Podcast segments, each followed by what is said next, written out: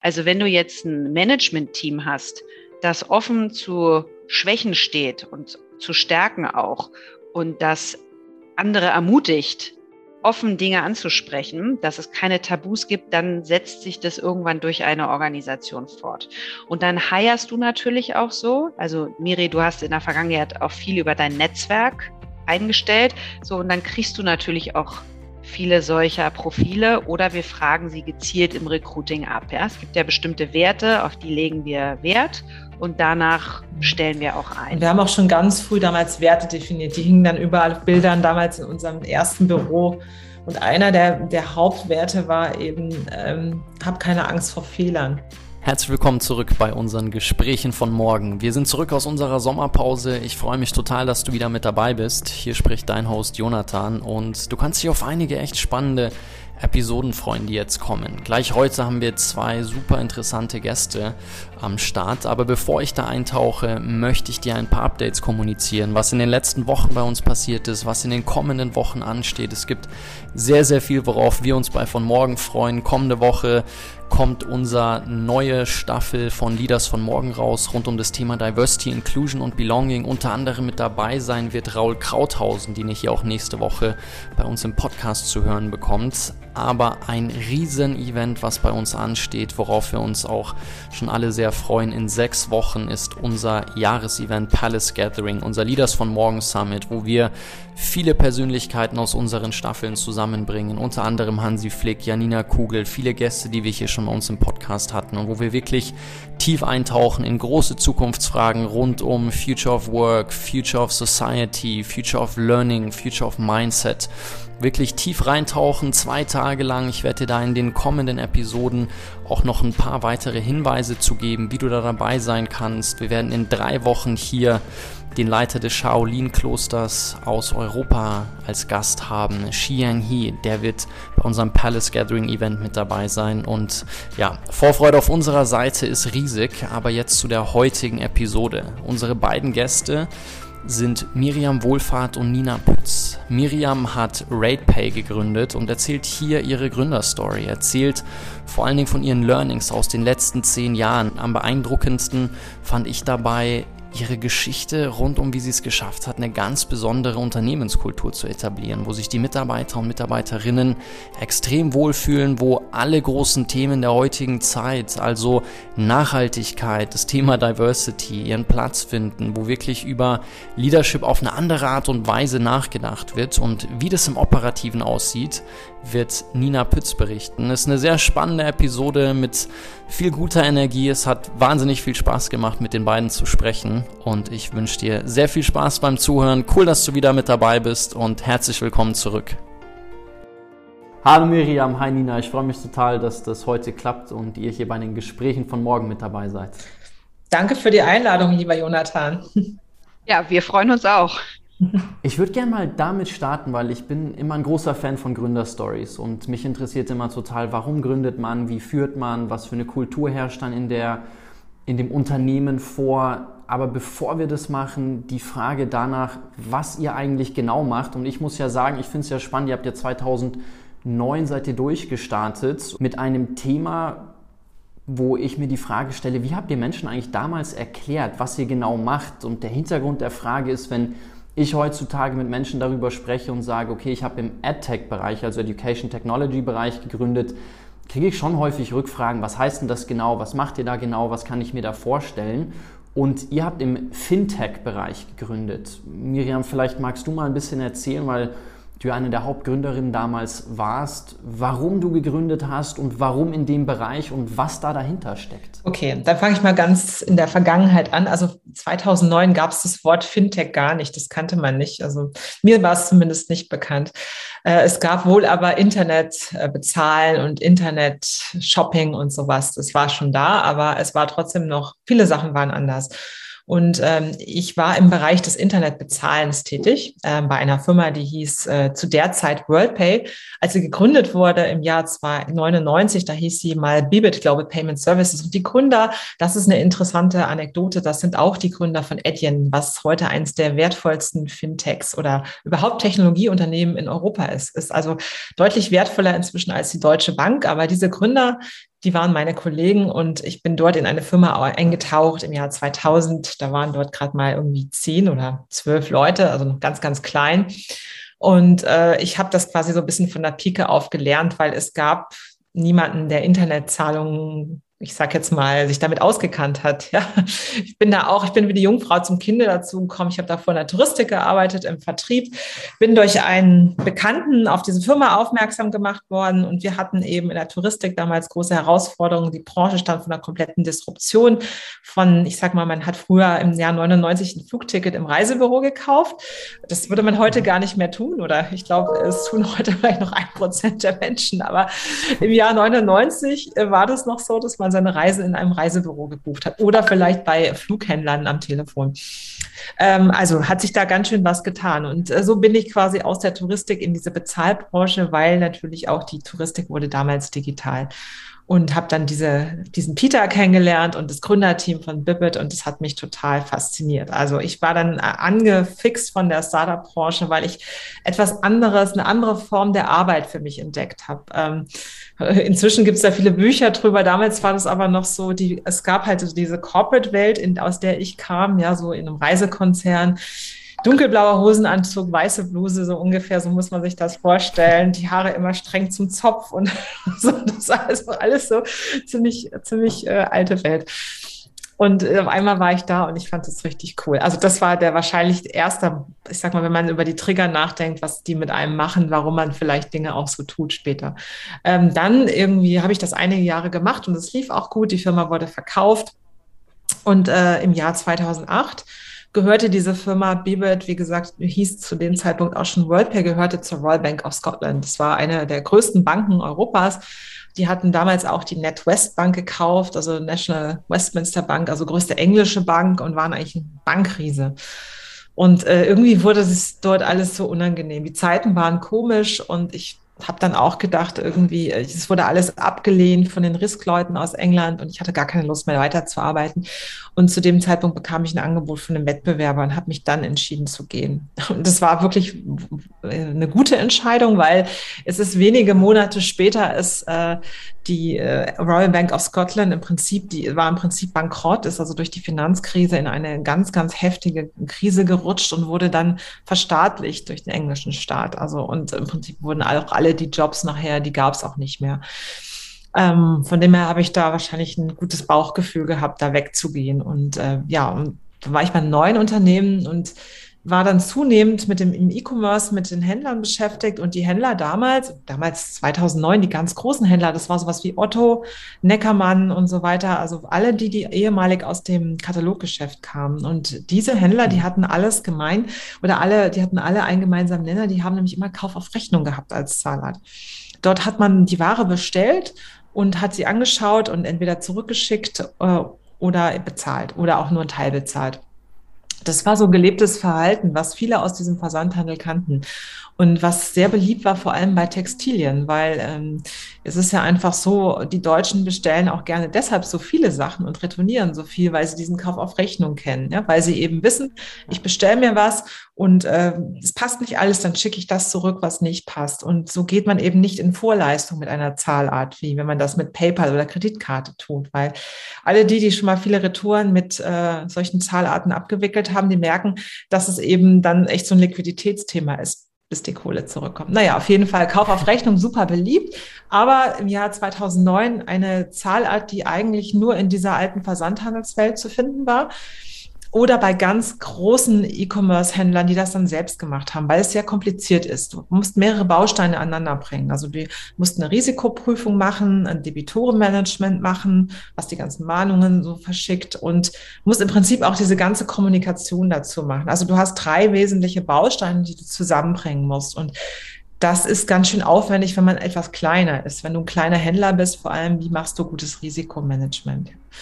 Mhm. Und äh, ich habe damals das angeschaut und wir hatten damals in meinem, bei meinem Arbeitgeber damals ein Projekt ähm, mit Avato und irgendwie kam auch das Thema auf, wie müsste ein guter deutscher Anbieter aussehen oder ein Anbieter, der im deutschen Markt optimal die Bedürfnisse des Kunden erfüllt das müsste einer sein, der neben PayPal und Kreditkarte eben genau diese typisch deutschen Zahlarten abdeckt. Ja, und so haben wir bei Avato dann, äh, ich habe mit den beiden, denen ich da zusammengearbeitet habe, da haben wir an, so also an einer Idee gearbeitet, wie müsste es eigentlich aussehen, wie könnte man das machen.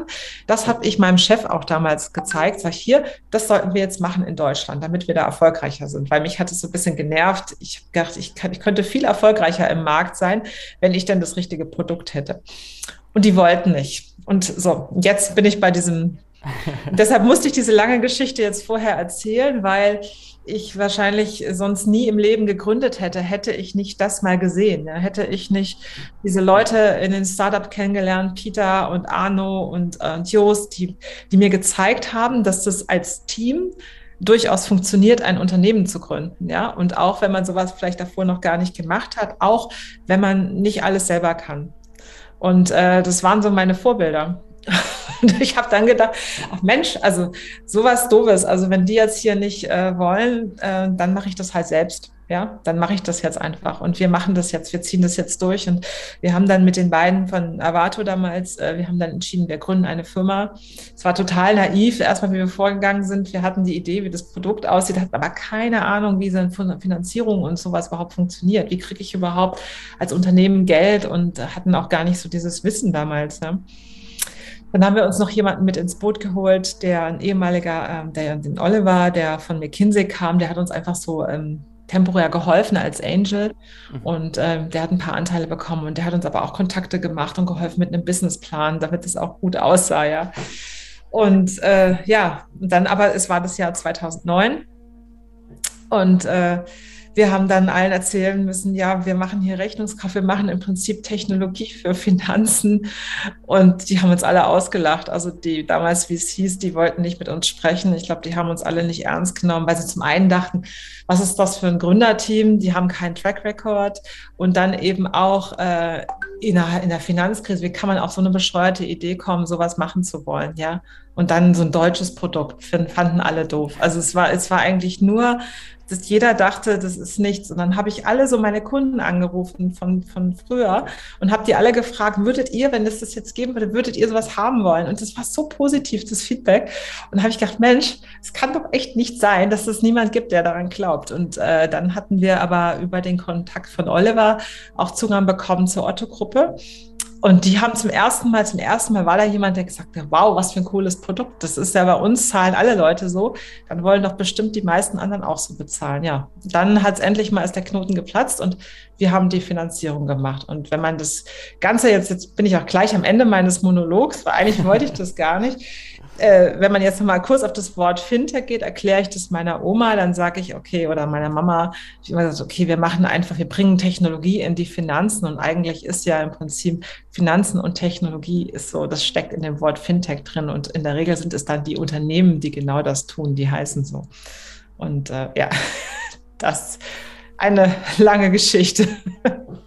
Danke dir erstmal für, die, für, für den Überblick, dass man das gut greifen kann. Du hast einen Satz gesagt, den finde ich total spannend, weil du meintest, okay, wenn das niemand machen möchte, dann mache ich das halt selbst. Und das habe ich ganz häufig bei Gründern und Gründerinnen rausgehört, diese Motivation, man merkt da draußen irgendwie, da gibt es einen Pain, da gibt es irgendwas, wo man merkt, kann ja nicht wahr sein, dass es das noch nicht gibt. Ja und dann zu sagen, okay, dann mache ich das selbst. Und dann, genau, das ist dann meistens ja. der Antreiber. Und ich habe ja jetzt auch, ein, ähm, deshalb ist Nina ja auch dabei heute, ich habe ja auch ein neues Startup gegründet. Da ist eigentlich Ähnliches passiert.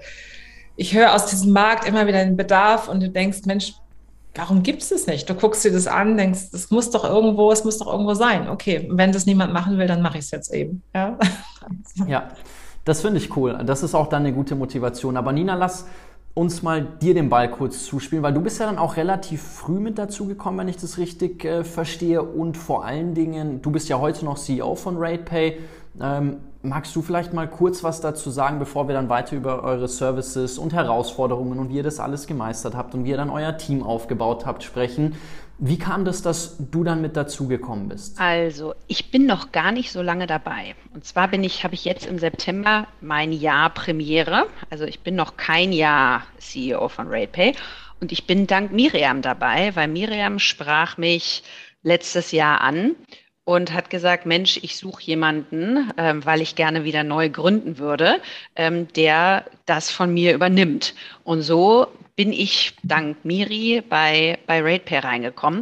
Und da muss man ja sagen, ich bin ja, das kann man tatsächlich sagen, zu einem Fintech gekommen wie die Jungfrau zum Kind, weil das ist ja überhaupt nicht mein Hintergrund. Also ich war 15 Jahre bei eBay, habe eigentlich so eine ganz klassische Konzernkarriere gemacht im internationalen Konzern, Riesenmatrix-Organisation und habe dann aber dadurch, dass ich von eBay intern gewechselt bin zu Brands for Friends und dann zwei Jahre Brands for Friends als CEO geführt habe, habe ich für mich ähm, insofern eine Wandlung erlebt bei mir selber, als dass ich gemerkt habe, diese mittelständischen Strukturen, also eben nicht alles konzernig, sondern ein paar hundert Mitarbeiter, komplette eigene Verantwortung für die P&L, die Entscheidung komplett selber treffen, äh, über sämtliche Ressourcen frei verfügen zu können, ja, nicht so, wie wenn man jetzt irgendwie Bereichsleiter im Konzern ist. Das habe ich lieben gelernt und habe für mich festgestellt, Mensch, ich habe so viel Freude daran, selber was zu bewegen, die Teams mitzureißen und äh, selbst einen Footprint zu hinterlassen, dass ich gesagt habe, ich möchte gerne diese unternehmerische Tätigkeit für mich in der Form weiterführen. Und so habe ich dann für mich gesagt, Mensch, nach so vielen Jahren Retail, also im Prinzip 17 Jahren E-Commerce, Marktplätze und Online-Retail, habe ich gesagt, so, jetzt wechsle ich die Seiten und möchte nochmal eine richtig steile Lernkurve haben, die ich ja dann tatsächlich am Anfang bei RatePay auch wirklich ganz, ganz extrem hatte. Wobei man sagen muss, ich kannte RatePay von der Kundenseite her, ähm, weil wir damals bei Brands for Friends auch RatePay eingeführt hatten. Und da war ich so begeistert, auch von der Art und Weise, wie damals das äh, Key Account Management auf RatePay-Seite mit uns irgendwie umgegangen ist, so habe ich diese Firma dann von der anderen Seite schätzen gelernt. Und dann war das irgendwann für mich ein No-Brainer, dass ich gesagt habe, jetzt mache ich das. Nina, wie ist es denn für dich als CEO in eine Firma reinzugehen, die jemand anders gegründet hat? Also ich kenne es nur selber tatsächlich auch selber zu gründen. Was würdest du sagen, was ist die größte Herausforderung für dich als CEO dann praktisch das Baby, wenn ich das jetzt mal so sagen darf, von der, von der Miriam zu übernehmen? Ich glaube, dass es für viele richtig, richtig schwer ist. Ähm, und in unserem Fall, also das lief richtig gut, weil wir natürlich, also A, die Fußstapfen von Miriam und Jesper, die sind groß. Ja, also das war insbesondere die Kultur bei RatePay, die ist geprägt durch Miriam. Und Miriam ist immer das Gesicht von, von RatePay über so viele Jahre gewesen. Und das Einzige, was ich eben machen kann, ist, versuchen, diese großen Fußstapfen in irgendeiner Form auszufüllen und den, ähm, den Gedanken, diesen Spirit, den Miriam eingeführt hat, in ihrem Sinne auch weiterzuführen. Und wir beide ticken da sehr, sehr ähnlich. Also wir haben ganz ähnliches Wertegerüst und Führungsverständnis, sodass das weitergeht. Und das, was ich dann ergänzen kann, ist eben meine Erfahrungen, die ich aus größeren, reiferen Organisationen einfach habe, die jetzt hier einzubringen, mhm. wovon dann RatePay hoffentlich, also das ist mein Plan, ähm, dann nachhaltig weiter auch profitiert, weil da, du darfst nicht vergessen, nach elf Jahren als ich zu RatePay kam, RatePay ist ja kein kleines Startup mhm. mehr. Ne? Das sind ja. große mittelständische Strukturen, wahnsinnig etablierte Prozesse. Wir sind hier geprägt im Fintech von einer ganz starken Regulatorik. Und insofern kann, gibt es da jetzt, ist so ein Zeitpunkt, wo wir sagen, jetzt wollen wir richtig skalieren. Da können dann so eine Skills, wie ich sie in meinem Vorleben erworben habe, auch helfen. Und bei uns ist es ja ein ganz langsamer Prozess gewesen. Miriam ist immer da, ja, ich bin dann ganz langsam rein und Miriam hat mich mitgenommen. Ich meine, so viele Events hatten wir nicht dank Corona. Ähm, da, ist, da ist natürlich dann viel ähm, ausgefallen, aber das war jetzt kein Handover von einem Tag auf den nächsten, sondern wirklich, jetzt sind wir schon ein Jahr dabei, ja und machen das zusammen. Das ist eigentlich ideal, weil so kann man ja alles mitgeben. Was ist dann ja auch dann hat Lina nicht so ein irgendwie tiefes schwarzes Loch, wo dann irgendwelche Überraschungen rauskommen. Wenn da dann eine Überraschung ist, dann kann man immer auch sagen, warum denn irgendwas so passiert ist, warum wir diese Entscheidung damals getroffen haben. Und RatePay ist einfach so groß geworden. Es ist, ist anders, glaube ich, wenn man, ich sag mal, wenn ich jetzt so überlegen würde, keine Ahnung, ist ein junges Startup, was gerade mal zwei, drei Jahre alt ist, was noch auch kleiner ist, da ist es halt auch sehr, sehr persönlich. Das ist auch nochmal anders. Also RatePay war natürlich auch anders mit 20, mit 50, mit 100 Leuten, aber heute sind fast 300 Leute an Bord. Es ist natürlich auch nochmal anders. Ich glaube, es braucht einfach dann ein anderes Management. Und das ist dann auch gut. Es ist genau der richtige Zeitpunkt. Ja. Das ist ganz wichtig fürs Unternehmen, dass man das auch erkennt, finde ich. Ja. Möchte ich gleich nochmal tiefer drauf eingehen, da auf eure Zusammenarbeit. Aber Nina, du hattest gerade den Spirit von, von der Miriam erwähnt. Vielleicht kannst du mal aus deiner Warte heraus sagen, wie du den beschreiben würdest. Und Miriam, da kannst du ja gerne sagen, ob das gut getroffen war oder auch, auch gerne dann ergänzen. Aber das fand ich ganz spannend.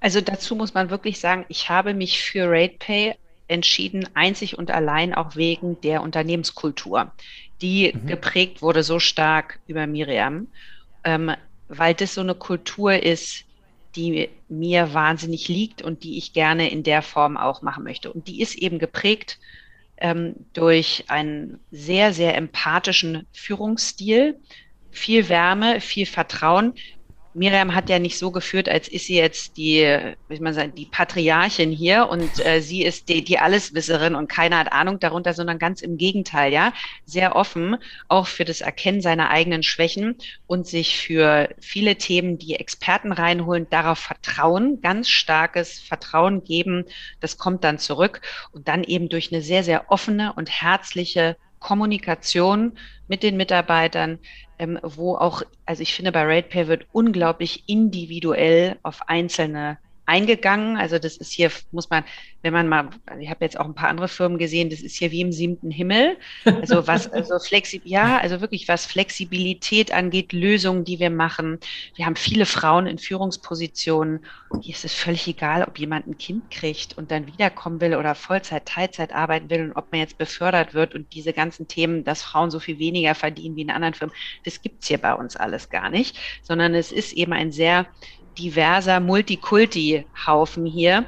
Äh, und das trägt alles zu dieser doch, finde ich, sehr besonderen Kultur bei. Hier wird nicht rumgebrüllt, ja. Klar sind wir auch, wir sind performanceorientiert, ne? Wir haben hier auch wirtschaftliche Ziele, die wir erreichen müssen bei dem Ganzen, wo alles so schön ist, ne? Also es ist nicht immer nur schön, aber es wird eben teilweise auch mal hart auf der Sachebene diskutiert und auch gekämpft für bestimmte Dinge, aber es ist immer weich zur Person. Das heißt, ich bin okay, du bist okay als Person. Das führt dafür, dass, das führt dazu, dass eben die Leute sich sehr wohlfühlen hier in der Regel. Und guck mal, auch jetzt in Corona, die Kollegen waren jetzt ewig zu Hause seit 12. März letzten Jahres. Und auch jetzt, wenn du dich mal umguckst, viele Firmen sagen jetzt so, jetzt kommt dieser Bürozwang, jetzt wollen wir, dass alle mal wieder ins Büro mhm. kommen. Das wäre zum Beispiel jetzt nie unser Ansatz zu sagen, so ab jetzt Zeitpunkt X müsst ihr das jetzt alle wieder machen, sondern bei uns ist es sehr partizipativ. Wir laden die Kollegen ein. Jetzt gibt es einen Return to Office Monat, wo den Kollegen freigestellt ist, wollen sie kommen, wollen sie nicht, dann fragen wir für Feedback, wie stellen sie sich denn das ideale Arbeiten jetzt nach Corona in einem hybriden Modell vor und so. Das ist, das macht alles so ein bisschen dieses Spezielle hier bei RatePay aus. Also mir ist auch wichtig, gerade wir wollen ja Leistung von den Leuten und auch Performance, aber es muss immer Spaß machen und ähm, dafür braucht man auch, finde ich, einen großen Wohlfühlfaktor, damit man auch bereit ist, jeden Tag irgendwie die Extrameile zu gehen und sich für die Firma einzusetzen. Mhm. Wie ist es dir gelungen, Miriam, sowas auf die Beine zu stellen? Also du sagst, ihr hattet keine wirkliche Erfahrung, kein Track Record. So, wenn man das jetzt hört, dann würde ich meinen, gibt es viele Organisationen, die sich denken, ja, das ist ein Zustand von einer Kultur, den hätten wir gerne bei uns auch. So, nimm uns mal da gerne mit auf die Reise der letzten zehn Jahre, wie du es geschafft hast, so eine, so eine Kultur aufzubauen. Ich glaube, es gibt nicht das, das ultimative Rezept. Vielleicht äh, ist also ein Sprichwort kommt von meinem Papa, der hat immer gesagt, Miriam, Begeisterung ist das Prinzip aller Möglichkeiten. Ich bin ja heute noch begeistert, wenn ich von RatePay erzähle und was man damit machen kann. Und mir haben, ich glaube, mir haben schon ein paar Mal Leute gesagt, du schaffst es, Miriam, dass du eigentlich über so ein langweiliges Thema so sprechen kannst, dass es sich interessant anhört. Ja? da habe ich manchmal schon drüber nachgedacht. Ja, vielleicht hat es was damit zu tun. Also ähm, wir hatten in der Tat, als wir die, als wir damals Leute eingestellt haben, war das nicht einfach, weil wir waren also A, unbekannt, ja, B Startup und es war auch noch kein sexy Thema Startup. Also man muss sagen, Payment im Jahr 2009, 10 war nicht irgendwo gehypt. Wie heute ist es, glaube ich, ein bisschen anders. Aber damals ja, wie haben wir die Leute rekrutiert? Wir haben die angesprochen. Wir haben vor allem ganz junge Leute angesprochen. Damals gab es so, ähm, da gab es solche von der Uni, was kann ich mehr, Absolventa hieß es, glaube ich. Da habe ich immer reingeguckt und habe mir äh, Leute angeschaut, Profile angeschaut von potenziellen ähm, Studenten, die arbeiten, die bei einem arbeiten wollten. Dann haben wir Stellen ausgeschrieben äh, als Trainees wir haben sehr viele junge Mitarbeiter eingestellt und das war auch eigentlich nicht so einfach, weil es natürlich, den musste man alles erstmal beibringen. Das war ein bisschen schwierig. Auf der anderen Seite hatten wir einfach zu wenig Budget. Und dann auch, ähm, wir, wir waren ja nicht VC-Kapital finanziert wie manch andere. Weil, also wie kaum waren wir ein Jahr im Markt, kam Rocket Internet äh, mit BillPay und dann kam auch Klarna in den Markt.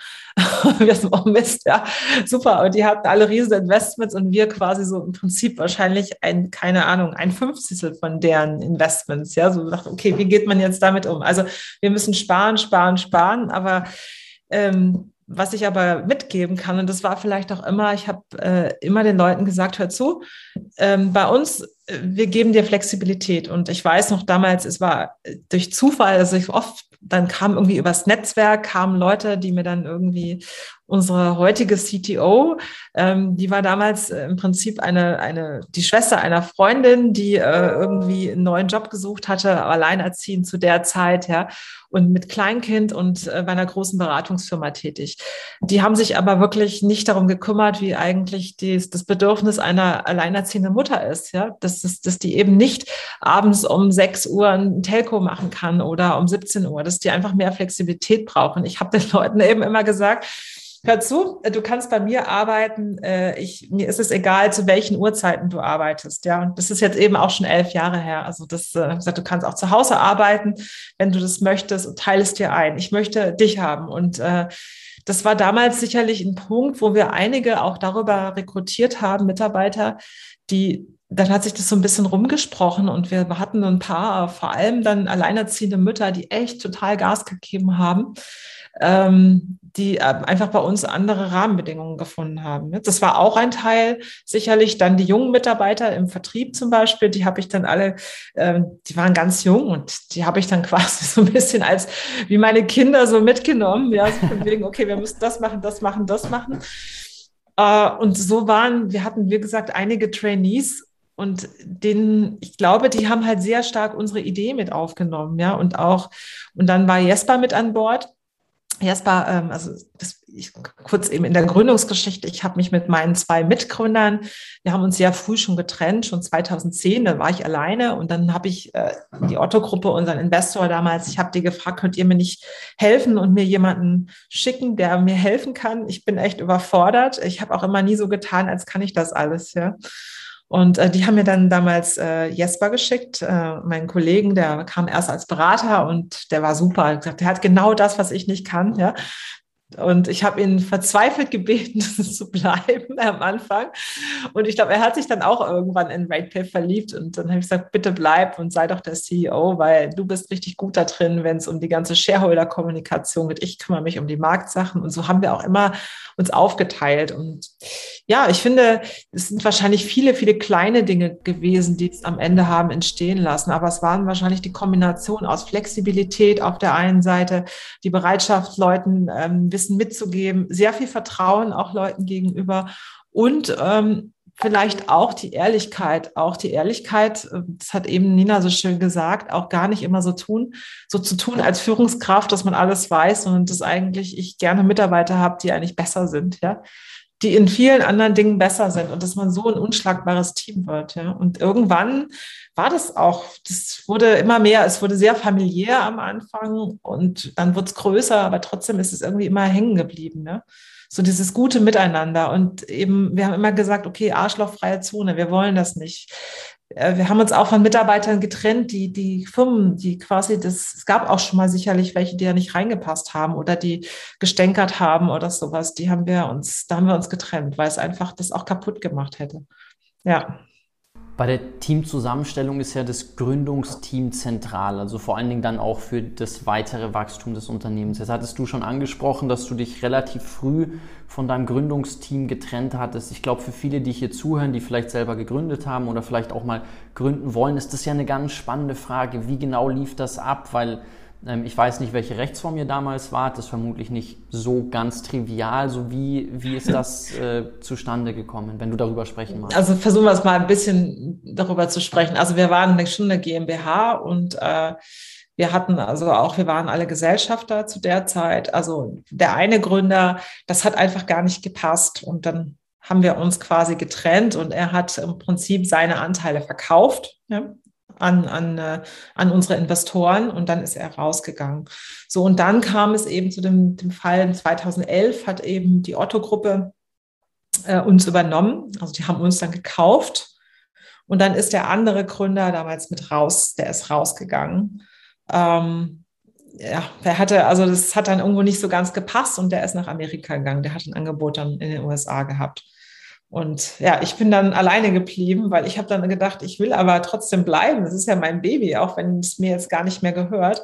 Aber ich habe mich dem eben sehr, sehr verbunden gefühlt. Und ähm, dann, ich meine, die Jahre dann danach, also als RatePair, als wir das dann überhaupt groß gemacht haben, ich meine, dann ist Jesper dazu gekommen und eigentlich muss man sagen, sind, ist Jesper und ich sind die Gründer, obwohl er nicht am Anfang mit dabei war. Trotzdem muss man sagen, haben wir beide dieses Baby zusammen groß gemacht. Ja, wir haben uns immer sehr stark aufeinander verlassen, also ganz extremes Vertrauen. Wir haben uns, es war auch so, dass wir sehr fokussiert waren, jeder auf seine Themen, ähm, dass man eben auch vorangekommen ist und nicht der eine den anderen kontrolliert, weil man einfach wusste, okay, ich kann mich hundertprozentig auf die Person verlassen. Und ähm, das fand ich schon immer eine tolle, tolle Zusammenarbeit. Und äh, ja, und Jesper war bis letztes Jahr da und ist dann nach neun Jahren insgesamt dann raus und äh, weil der Vertrag ist auch auf, ausgelaufen. Bei mir ist der damals, ich muss dazu sagen, 2017 haben wir ja auch dann an Private Equity verkauft. Das ist dann immer so ein bisschen, musste man neue Verträge verhandeln und in der Regel machst du drei Jahresverträge dann. Das waren drei Jahresverträge. Ich habe meinen nochmal verlängert und habe eben zu unseren Shareholdern gesagt, okay, ich suche uns die Nachfolger, von denen ich glaube, die passen am besten. Und es gab für mich eigentlich wirklich meine, also meine Wunschkandidatin. Ich habe mir so in den Kopf gesetzt, dass ich Nina davon überzeugen wollte, dass sie kommt, weil ich dachte, das ist genau das, was RatePay jetzt braucht. Jemand, der so tolle Manager-Erfahrungen hat, die eben auch so Biss hat und, und aber auch mit so einem guten Herzen. Ja, ähm, das das finde ich einfach toll. Und ähm, das, also ich bin nicht so eine krasse Managerin. Ja, das ist, also ich bin eher jemand, der gerne was aufbaut und, und so diese Sachen macht und da reingeht, mit den Kunden spricht und überall rausgeht und die Botschaft verbreitet. Aber ich, ich sehe mich nicht so gut in dieser strategischen Rolle. Ja, das ist nicht so meine Stärke. Und ich glaube, wenn man das erkennt und dann, die Arbeit muss einem ja auch immer Spaß machen. Und äh, ja, deshalb glaube ich, sind wir jetzt ideal aufgestellt. Ich denke, das ist auch ein ganz entscheidender Punkt, genau das zu erkennen, so was man selber gut kann und sich dann die entsprechenden Puzzlesteine mit dazu zu holen und zu ja. schauen, okay, wie lässt sich das ergänzen, dass die eigenen Stärken da am besten und am meisten gehebelt werden können. Nina, ich möchte gleich nochmal jetzt in die aktuelle Phase, weil du vorhin von einem diversen Multikulti-Haufen gesprochen hast, springen. Aber Miriam, vielleicht davor noch eine kurze Sache, weil du meintest, ihr habt ja relativ früh verkauft und jetzt habe ich selber noch nie die Erfahrung gemacht, aber ich würde gerne mal von dir hören, was die Motivation bei einer Gründerin ist, zu sagen, ich bleibe in einem Laden, auch wenn es mir vielleicht selber nicht mehr gehört. So was, was hat dich da dann noch angetrieben? So, wie, wie war das vorher, nachher, wenn es dir gehört und wenn es dir dann irgendwie nicht mehr also, gehört? Die Zeiten waren ja durchaus etwas anders, ja. Also es war einfach so mit dem, ich glaube, wären wir anders finanziert gewesen, dann wäre das alles anders gelaufen. Aber dadurch, dass wir einfach, wir standen einfach 2011 vor der Frage, können wir weiter existieren oder nicht? Das war, man muss schon so sagen, es war also wirklich ein, das war nicht irgendwie, es war kein großer Traum Excel oder sowas, sondern es ging um die wirklich um die, den Existenzerhalt des Unternehmens. Und mir sind die Leute damals auch so ans Herz gewachsen. Es waren ja, es war noch klein, es waren ja erst um die 20 Leute, aber wir waren ein ganz, ganz tolles Team und die haben wirklich alles gegeben, ja. Und dann hat uns Otto gekauft und äh, die haben uns angeboten, also ihr könnt die Geschäftsführung dann weitermachen. Ihr seid relativ, ihr seid ziemlich autark äh, als Unternehmen in der Otto-Gruppe. Ihr sitzt in Berlin, eben auch nicht in Hamburg, am Hauptstandort von Otto. Und äh, für mich war das einfach der Punkt, wo ich gesagt habe, ich hänge an, diese, an dieser Firma und sonst muss ich mir auch wieder einen neuen Job suchen. Ja? warum soll ich denn jetzt was anderes machen? Dann ist es eben so. Dann gehört es mir nicht. Aber ich muss sagen, ich habe ja auch RatePay damals nicht gegründet mit dem ich hatte nie ein Exit. Es war nicht dieses Exit-Ding, was ich an das ich gedacht habe. Ja, ich habe ja RatePay nicht gegründet, um einen Exit zu machen, sondern ich wollte einfach ein besseres Produkt haben für meine Kunden und für den Markt. Und dann habe ich halt für mich gedacht, gut, dann ist es eben so, dann gehört mir das nicht mehr. Ich trotzdem bin ich ein sehr, ja, also ich meine, mir hat meine Arbeit eben einfach sehr viel Spaß gemacht. Und ich habe dann so für mich abgewegt, dachte, hm, naja, okay, dann hast du ja wenigstens, also du kannst weiterhin RatePay führen. Jetzt hatte ich auch meinen Lebenslauf, muss man dazu sagen, der war ja auch ein bisschen verkorkst. Ja, ich habe, bevor ich in der Reisebranche gearbeitet habe, habe ich ein Studium abgebrochen und das war alles nicht so, also auf dem Papier sah das bei mir alles nicht so toll aus, die Welt, ja. Und dann habe ich auch gedacht, hm, jetzt, dann bin ich ja immerhin dann Geschäftsführerin in der Otto-Gruppe. Dachte ich, vielleicht ist das gar nicht so schlecht, auch meine Vita, wenn ich das jetzt mal so drei, vier Jahre schaffe, ja, also selbst wenn, wenn das alles nichts wird, aber es waren ja so mehrere Abwägungen, die ich gemacht habe, wo ich dachte, vielleicht hilft mir das dann auch und äh, letztendlich ich bin, die, der, also die Hauptmotivation war einfach, dieses Unternehmen auf jeden Fall weiter nach vorne zu bringen. Und egal, ob es mir gehört oder nicht. Ja, also cool. Das, das ist eben so. Ich, wie gesagt, man, man gründet und es gibt natürlich viele Menschen, die gründen ein Startup nur, um damit einen Exit zu machen. Und das ist eigentlich traurig ja, weil es gar nicht mehr um die Sache als solches geht. Ja. Kommen wir gleich nochmal drauf zurück. Nina, ich hatte es ja schon angesprochen, also ihr habt ja irgendwie einen 60% Frauenanteil bei euch, glaube ich, im, in, der, in der Geschäftsführung, ist ja eher unüblich und du hattest es den eben diversen Multikulti-Haufen genannt. Was heißt für dich eigentlich so diverses Team? Ist ja ein riesen Buzzword da draußen und ein hochaktuelles Thema. Ähm, wie gelingt euch das und wie sieht es bei euch aus? Wie kann ich mir das vorstellen? Also wir haben sogar einen Tick über 60 Prozent Frauen in der Geschäftsführung. Da musst du mal sagen, da sind wir wieder nicht diverse, eigentlich, ja, weil also da sind wir dann in die andere Richtung extrem. Lustig ist auch, wenn du das über die Gesamtbelegschaft von RatePay siehst, von den 280 Festangestellten, die wir jetzt haben, ne? da sind 37 Prozent Frauen, der Rest sind Männer. Und das dreht sich dann in der Geschäftsführung. Ähm, und was, was wir zum Beispiel, also wo ich finde, da können wir echt stolz drauf sein, ist, wir gucken uns ja auch an, wie verdienen Männer versus Frauen, diese Gender Pay Gap, ja. die monitoren wir auch. Und die liegt bei uns, also die haben wir auch, aber die ist bei uns bei 2,7 Prozent. Das ist ein sehr, sehr guter Wert deutlich unterdurchschnittlich. Und das gilt jetzt natürlich über die nächsten Jahre gen Null zu bringen. Ja, aber du kannst natürlich auch nicht so Gehälter in einem, in einem Jahr so ganz das alles balancieren. Das ist ja manchmal so ein gradueller Prozess, weil du das dann über so ein paar Jahre halt anpasst. So, aber Diversity heißt für mich eben alles andere als nur immer dieses, wo alle reden, dieses Geschlechter-Diversity. Da bin ich manchmal auch richtig genervt, weil da würde ich mich jetzt ähm, wenn ich eine andere sexuelle Gesinnung hätte oder aus einem anderen Land herkomme, da würde ich mich jetzt auch wieder sofort ausgegrenzt fühlen, weil also Diversität geht weit, weit über die reinen Geschlechter hinaus. Ne? Das heißt vielseitig, das heißt Vielfalt in allen Dingen, aber eben auch in Stärken und Schwächen. Also mhm. komplett, ja, kulturell, geschlechtlich, Hautfarbe, religiöse Gesinnung, sexuelle Orientierung, all das ist für mich Diversität und wir heiern auch so. Das heißt, wir gucken uns an, in, wenn wir wichtige ähm, Positionen besetzen, gucken wir uns an, wie ergänzt uns diese Person und wir heiern immer den möglichst di diversesten Kandidaten. Ja? Also wir haben jetzt zum Beispiel, gerade aktuell sind wir bei 38 Nationen, die wow. wir hier haben. Das klingt jetzt total viel, aber wir haben natürlich noch in rein absoluten Zahlen höheren Anteil von Deutschen. Also es ist auch noch gar nicht so lange her, dass RatePay dann das Company-Sprache Deutsch war. Das ist mittlerweile alles komplett Englisch. Und da wird es eben auch gerade jetzt im Zuge des Wars for Talent, werden wir global einstellen. Ja? Und äh, für mich heißt immer auch dieses Thema Diversity, dass du eigentlich gar nicht drüber sprechen musst. Mhm. Also heißt einfach, wir sind diskriminierungsfrei in jedweder Art. Und es ist völlig egal, welche Gesinnung, was du hast, sondern du kannst bei uns Karriere machen, wirst eingestellt, kannst deinen Weg gehen, wirst befördert. Es ist völlig egal, wie alt, wie jung du bist, ob du jetzt gerade aus einer Elternzeit kommst oder schwanger bist oder so, das spielt halt einfach keine Rolle. Und das ist mir persönlich ganz, ganz wichtig, weil ich beruflich auch so aufgewachsen bin. Also ich war ja nun 15 Jahre im amerikanischen Konzern und die waren schon damals total weit. Also schon 2006, 2007, wo hier Deutschland noch überhaupt nicht darüber gesprochen hat, gab es bei eBay schon Conscious Bias Trainings und riesen globale Diversity Bestrebungen. Und das war bei mir immer völlig egal, was man jetzt ist, woher man kommt, Mann, Frau, das hat nie eine Rolle gespielt. Und das habe ich total verinnerlicht bei mir und so führe ich auch. Also, weil darüber muss man einfach nicht sprechen. Wir sind ja einfach Multikulti. Ich stelle nur leider immer wieder fest, auch in unterschiedlichsten Runden, dass das eben noch lange nicht der Standard ist hier bei uns, insbesondere im deutschen Mittelstand nicht. Ähm, und da mein Rat ist immer, auch wenn Leute mich sagen, Mensch, wie komme ich denn weiter, wenn ich jetzt merke, jetzt treffe ich hier auf irgendeine Decke und es geht nicht weiter, ob ich jetzt eine Frau bin oder ob ich jetzt lesbisch bin oder was weiß ich ja, ob ich jetzt aus irgendeiner Ausländer sonst was bin.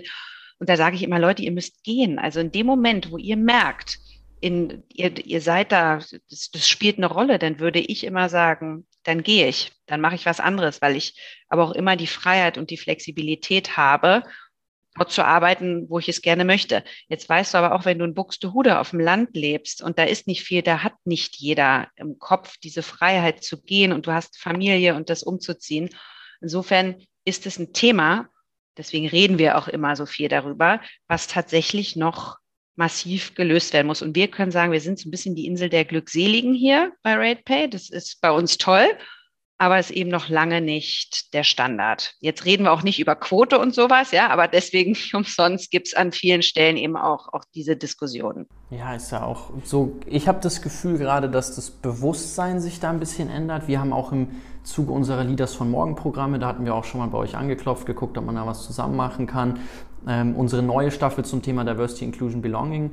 Ähm, sehr, sehr groß produziert, auch wahnsinnig viel gelernt, hat unheimlich viel Spaß gemacht. Die Nina Kugel war da wieder mit dabei, Raul Krauthausen war da mit dabei, die Mila Roy war da mit dabei. Ähm, insgesamt zehn, zehn Personen, die da mitgewirkt haben.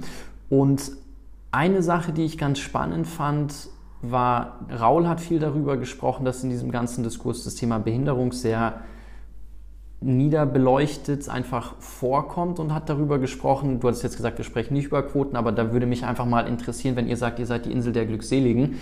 Ähm, er hatte gemeint, 5% ab einer Größe von 20 Mitarbeiter, Mitarbeiterinnen wäre die Quote für Behinderte und ich glaube, dann zahlt man danach eine Ausgleichspauschale. Wie seid ihr in dem Bereich aufgestellt? So trefft ihr das? Kriegt ihr das gut hin? Also wir haben auch Schwerbehinderte hier, mhm. ja, und du kriegst ja auch heutzutage, ne, wenn du eine Krebserkrankung hast, dann hast du diesen Status ja auch. Wir haben auch einige Kollegen, die psychische Dispositionen haben, ja, auch diese modernen Krankheiten, die es alle gibt.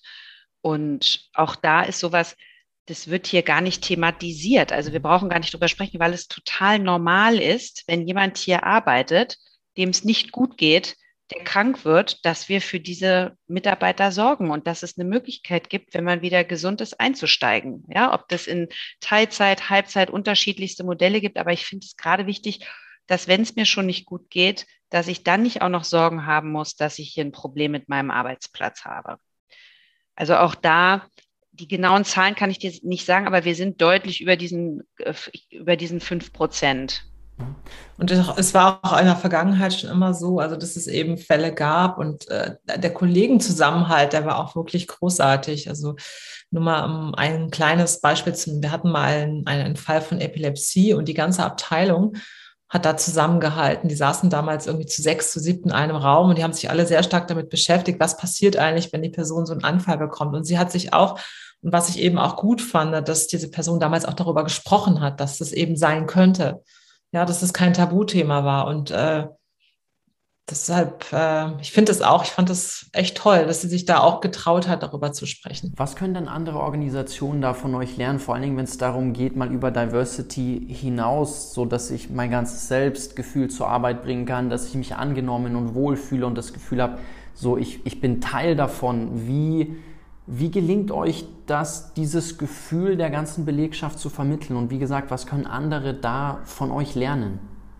Also, Miri, spring gleich mal rein. Aber bei mir, glaube ich, ist der, der Erfolgsfaktor der, dass wir sagen, es muss jedem bewusst sein, dass er oder sie alles ansprechen kann, dass man, dass es hier eine angstfreie Umgebung ist und dass es in Ordnung ist, alles zu sagen.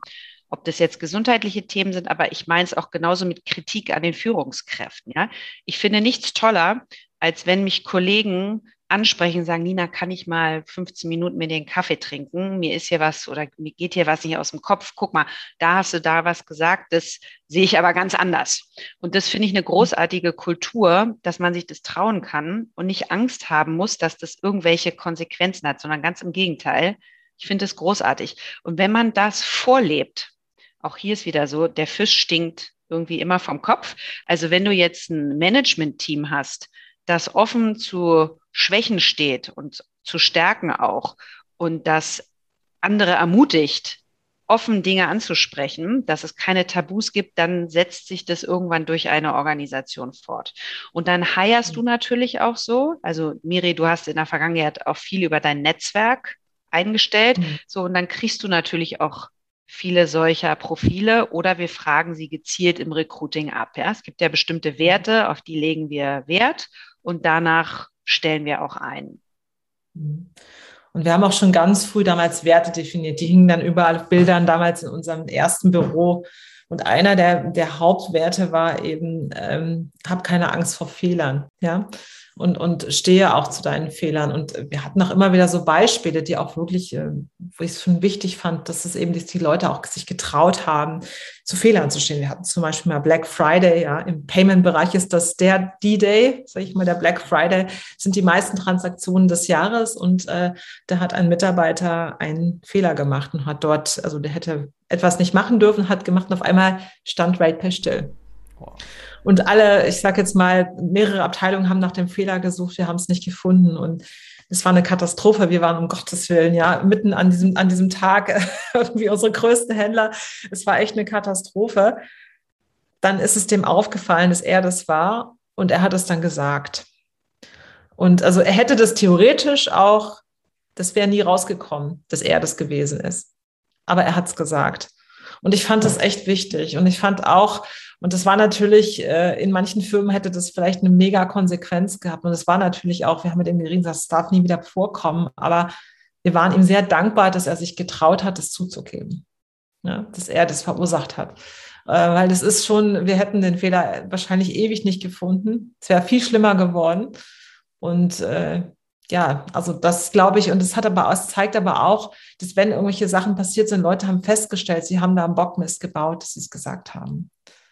Weil es kann immer mal passieren. Ne? Das ist nicht schön, aber ich glaube, es ist schon wichtig, dass man zeigt, es gibt keine verheerenden Konsequenzen, wenn mal so etwas stattfindet. Das ist das ganz Entscheidende. Auch wenn selbst Sorry, ja, nee, ich, ja. ich wollte nur sagen, dass das ganz Entscheidende, wenn man so einen Wert hat, dass man dann auch sieht, wie wird der ja. Wert gelebt, weil gefühlt draußen genau. jedes Unternehmen sagt, Fehlerkultur, geschützter Raum, ja. ihr dürft scheitern bei uns.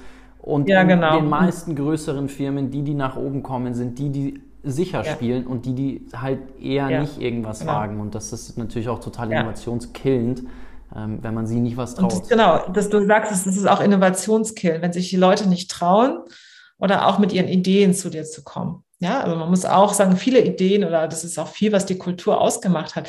Ich meine, vor etwa fünf Jahren, ich will mal sagen, sind es fünf Jahre her, äh, da war ein Team innerhalb unserer äh, Studenten und, und die eben damals im, im, im Risikomanagement gearbeitet haben. Sehr, sehr junge Mitarbeiter, die gesagt haben, Mensch, äh, wie wir hier Risikomanagement machen, das ist eigentlich nicht mehr toll, das ist äh, altbacken.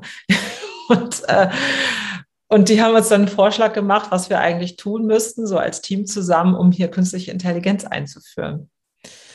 Und äh, dann haben wir sie mal machen lassen. Also erstmal Testsystem und da haben wir auch echt Geld versenkt, aber im Nachhinein war es genau die richtige Entscheidung.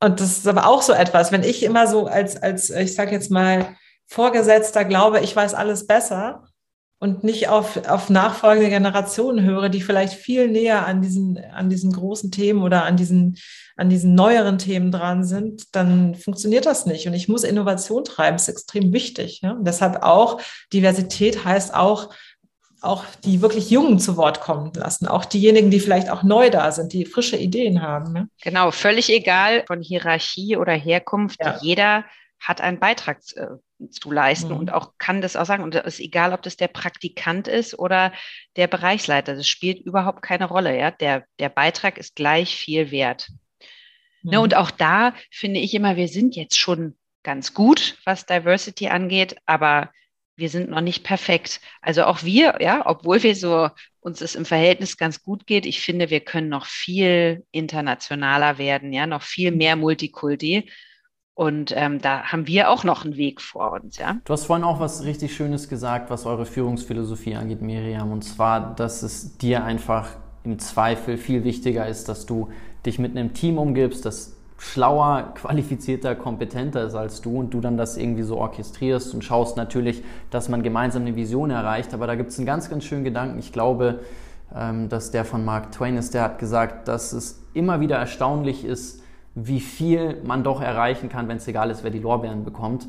Und das ja. finde ich ist so ein schöner Gedanke, weil man in so vielen Bereichen da draußen so. noch sieht, dass so viel Fortschritt dadurch verhindert wird, dass immer jemand die Credits haben muss und deswegen man nicht so vorankommt, Total. wie man vorankommen könnte.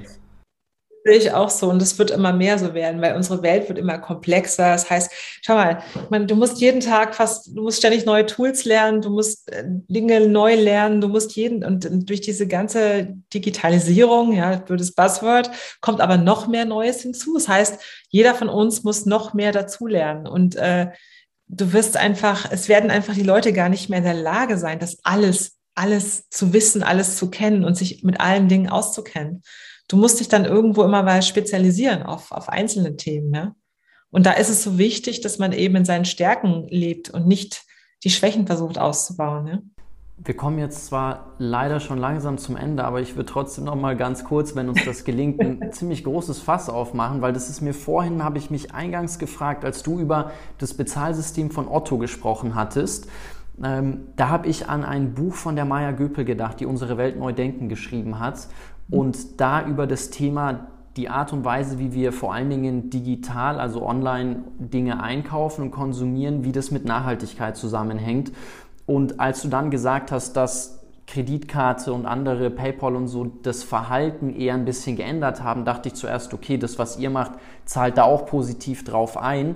Dann habe ich aber verstanden und vielleicht habe ich da aber einen Denkfehler mit drinnen, dass ihr ja eigentlich dieses Konzept von Otto dann beibehalten habt, dass man viel bestellen kann und im Zweifel macht man das auf Rechnung und schickt äh, viel zurück. Ähm, wie, wie genau passt das bei euch zusammen? Also wie genau, ich weiß nicht, ob Nachhaltigkeit für euch ein hoher Wert ist, vermutlich schon, weil es ja total aktuell doch. ist. Ich weiß auch nicht, ob ihr meine Frage genau verstanden habt.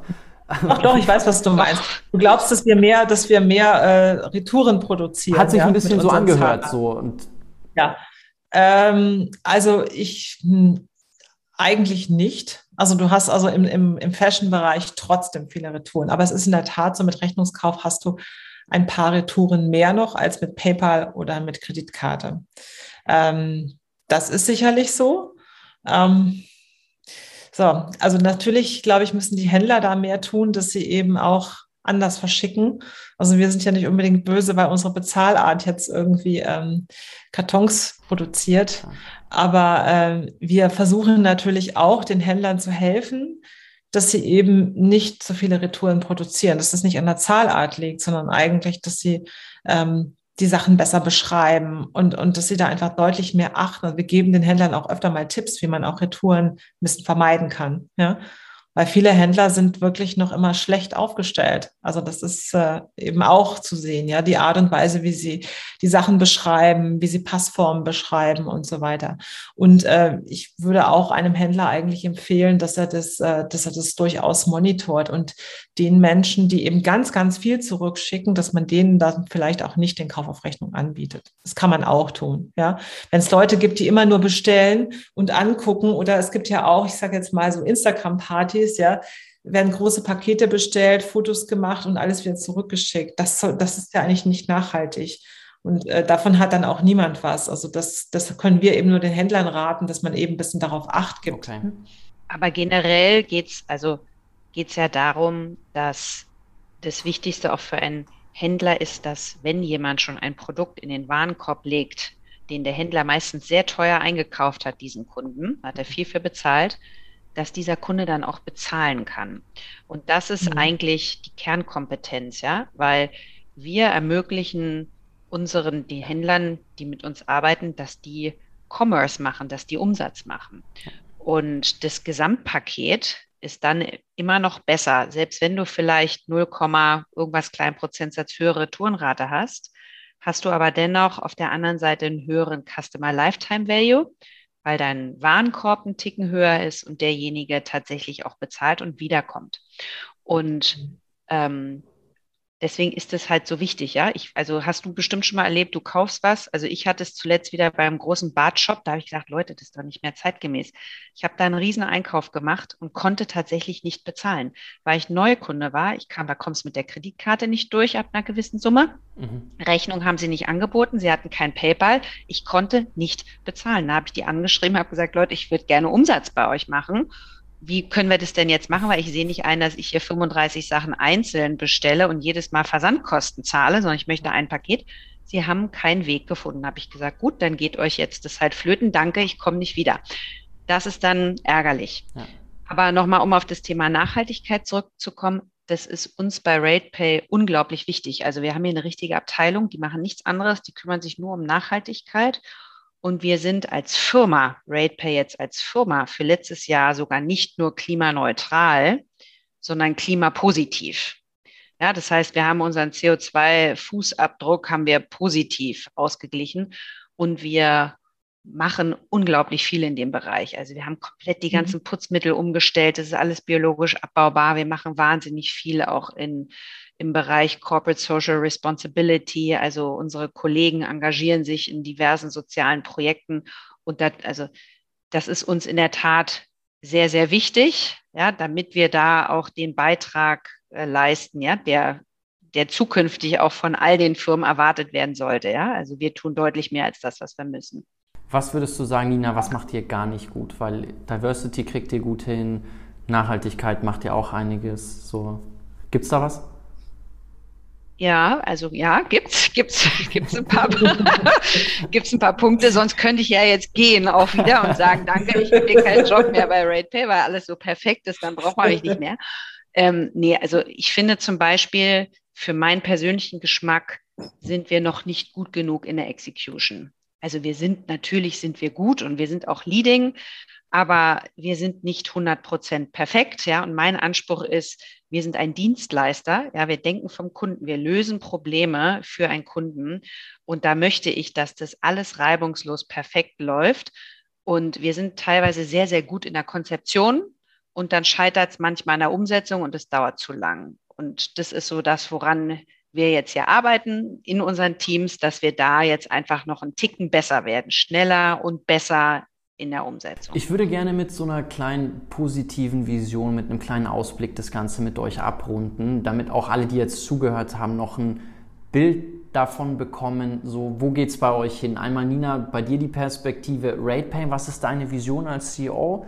So, wo, wo wollt ihr hin? Was sind deine Herzensprojekte, die du gerade antreiben möchtest? Und Miriam, bei dir vielleicht du als Gründerin, was stellst du noch auf die Beine? Was steht gerade an? Was ist dein neues Baby? Vielleicht kannst du da dann noch zwei, drei Gedanken teilen. Also für RatePay, wir sind ja der führende White Label Anbieter. Das möchte ich auch, dass das so bleibt, ja, und ausgebaut wird. Wir sind ja, wenn du dir das anguckst, wir sind ja ein Unicorn eigentlich, ja, das möchte ich, dass es so bleibt, dass das noch größer wird. Das heißt, Stichwort RatePay noch stärker wachsen als das, was wir jetzt tun, ja. Und wir läuten hier gerade die nächste Phase ein. Also wir sind ja, wie gesagt, hatten wir schon gesprochen, wir sind nicht mehr klein. Und auf dieser Reise möchte ich jetzt RatePay die nächsten Jahre begleiten. Und ich sage mal mit dem Team, Leute, wenn ihr zusammen mit mir History schreiben wollt, ja, dann ist jetzt ist the time to be. Ähm, also da, da wird man jetzt, glaube ich, die nächsten Jahre noch viel von RatePay hören. Mhm. Also das wünsche ich mir auch und das wird auch bestimmt gelingen. Ja, Banksware, was ich gegründet habe, das ist ein neues Startup und das macht im Prinzip Händlerfinanzierungen. Ähm, um ganz schnell einen kleinen Abtauchen zu machen, ein, es gibt viele, viele junge Online-Händler, ähm, die bekommen keinen Kredit, weil die einfach noch nicht kreditwürdig sind. Also wenn man in Deutschland eben zwei Jahre und jünger ist, bekommt man von seiner Bank keinen Kredit. Das ist so. Man bekommt auch zum Beispiel oft keinen Kredit, wenn der Zweck nicht der richtige ist. Zum Beispiel, um Online-Marketing zu machen oder um Mediabudget zu kaufen, damit man Werbung hat, um sich besser zu vermarkten. Es sind also viele solche Use Cases, die gerade im, in der Online-Welt dazu führen, dass Händler Liquidität brauchen und äh, die bekommen sie nicht von den Banken. So, und das ist einfach, was wir, diese, diese Lücke haben wir geschlossen, dass wir ein System gebaut haben, was im Prinzip Online-Finanzierungen machen kann für solche Unternehmen in Echtzeit. Das Ganze dauert auch nur 15 Minuten. Das heißt also, innerhalb von 15 Minuten kann man das Geld auch bekommen. Also schließt auch die Lücke, wenn man ganz kurzfristig Liquidität braucht. Und ähm, das finden wir schon ziemlich cool, weil wir glauben auch, dass die Unternehmen gerade jetzt oder gerade jetzt in unserer Zeit viel mehr, ja, ich sag mal, ähnlich wie bei einem Auto, das Benzin braucht, so brauchen jetzt auch die Unternehmen viel mehr Liquidität, um wachsen zu können. Und das wollen wir einfach sein. Wir wollen auch so ein bisschen der Motor sein für diese kleineren Unternehmen und denen dabei helfen, besser zu wachsen. Ähm, in der Zukunft wünsche ich mir natürlich, dass wir auf europäischer Ebene hier der führende Anbieter werden. Das ist so mein persönlicher Traum, äh, auf den ich hinarbeite. Ja, wir haben heute einen unterschriebenen Vertrag bekommen von einem der größten Zahlungsanbieter der Welt, mit denen wir jetzt zusammenarbeiten. Die werden uns jetzt integrieren. Also deshalb kann ich es jetzt heute sagen. Ich habe mich heute sehr gefreut, dass der Vertrag unterschrieben wird. Also kann man jetzt hoffen, dass wir auf dem Weg dieser Reise sind, hier ein europäischer Champion zu werden und im Prinzip einen ganz neuen Standard zu setzen in die Finanzierung von Online-Händlern und äh, kleineren Unternehmen. Ja. Herzlichen Glückwunsch erstmal. Und ansonsten wünsche ich mir als Herzensprojekt endlich eine bessere Bildung für Deutschland. Also, dass Jugendliche besser ausgebildet werden in den Dingen des Alltags, die sie fürs Leben brauchen. Ich hoffe, dass sich unser Bildungssystem hier bald reformiert. Das würde ich mir sehr wünschen. Jetzt hast du es geschafft, ganz zum Schluss nochmal ein weiteres Riesenfass aufzumachen. Hätte ich jetzt tatsächlich Lust, da einzutauchen. Vielleicht machen wir da können wir dann ja nochmal einen extra Podcast machen. Das machen wir sehr gerne. Also, das ist auch ein, ein Riesenherzensthema von mir. Also, da würde ich gerne tatsächlich noch nochmal tiefer eintauchen. Erstmal vielen Dank euch beiden. Es war äh, super cool, hat viel Spaß gemacht und ähm, toi toi toi, alles Gute für eure Projekte und dass die Visionen, Ziele da dann auch so aufgehen, wie ihr euch das vorstellt. Danke. Danke, Danke dir. Danke dir. Es hat Spaß gemacht, Jonathan.